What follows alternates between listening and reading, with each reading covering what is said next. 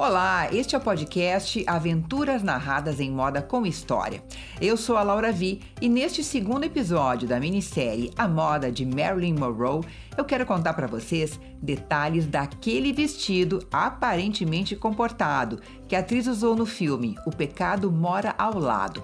Quando um vento vindo do metrô levantou totalmente a saia da personagem, criou-se uma das cenas mais emblemáticas da história do cinema.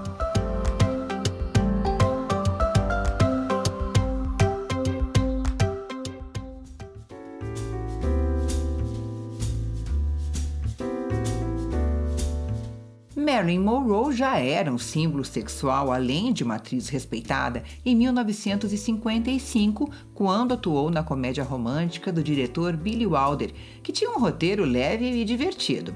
Mais ou menos assim. No verão de Nova York, um editor de livros, vivido pelo ator Tom Ewell, se sente sozinho quando a sua família viaja de férias. Logo, uma jovem modelo se muda para o apartamento ao lado e eles começam uma amizade. Em certo momento do enredo, na companhia dele, a tal vizinha sexy para em uma esquina movimentada em Manhattan para se refrescar com a brisa que sobe do metrô pelas grades da calçada e acaba dando um verdadeiro show de sensualidade em público. O vestido branco plissado que ela usa flutua com o vento num verdadeiro balé esvoaçante. Mais de 14 takes mostrando as pernas da estrela foram necessários até que a tomada foi pré-aprovada. Apesar de passar de uma da manhã, em torno de 100 fotógrafos registravam a performance inusitada, enquanto uma pequena multidão de mais de 2 mil fãs se agitava e gritava cada vez que o metrô soprava o belo vestido para cima. Por conta do barulho, a cena teve que ser refeita depois nos estúdios da Califórnia mas a locação original foi utilizada para a divulgação do filme.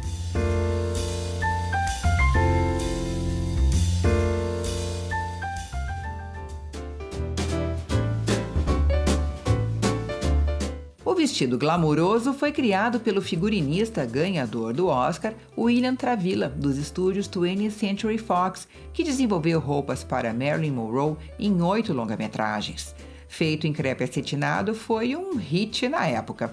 O efeito plissado já era conhecido e usado na alta costura há muito tempo, mas a frente única arrematada no pescoço, deixando as costas totalmente nuas, trazia sedução sob medida para a década de 50. Para ter certeza de que não iria mostrar demais, Marilyn usou uma roupa de baixo bem grandinha, no estilo hot pant, aquela com uma perninha, sabe?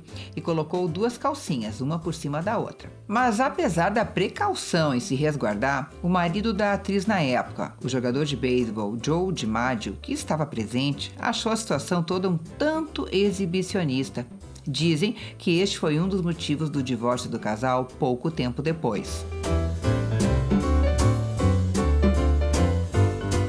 O vestido soprando se tornou uma peça de roupa imitadíssima mundialmente e também foi retratado em inúmeros suportes que homenageiam a lenda de Hollywood, como estatuetas, esculturas, quadros e utensílios variados. Em 2011, o vestido atingiu em leilão o valor de 4,6 milhões de dólares reafirmando o poder de uma das imagens mais memoráveis do século XX. No próximo episódio desta minissérie sobre a moda de Marilyn Monroe, eu vou contar para vocês sobre o vestido cor-de-rosa que causou no filme Os Homens Preferem as Loiras, quando a estrela cantou a música Diamonds Are a Girl's Best Friend, ou seja, os diamantes são os melhores amigos das garotas. Nesta cena, descendo escadas vermelhas, ela tinha companhia de vários homens e, claro, as enormes pedras brilhantes nas orelhas, pescoço e pulsos. Mas essa conversa fica para a semana que vem. Um abraço e até lá!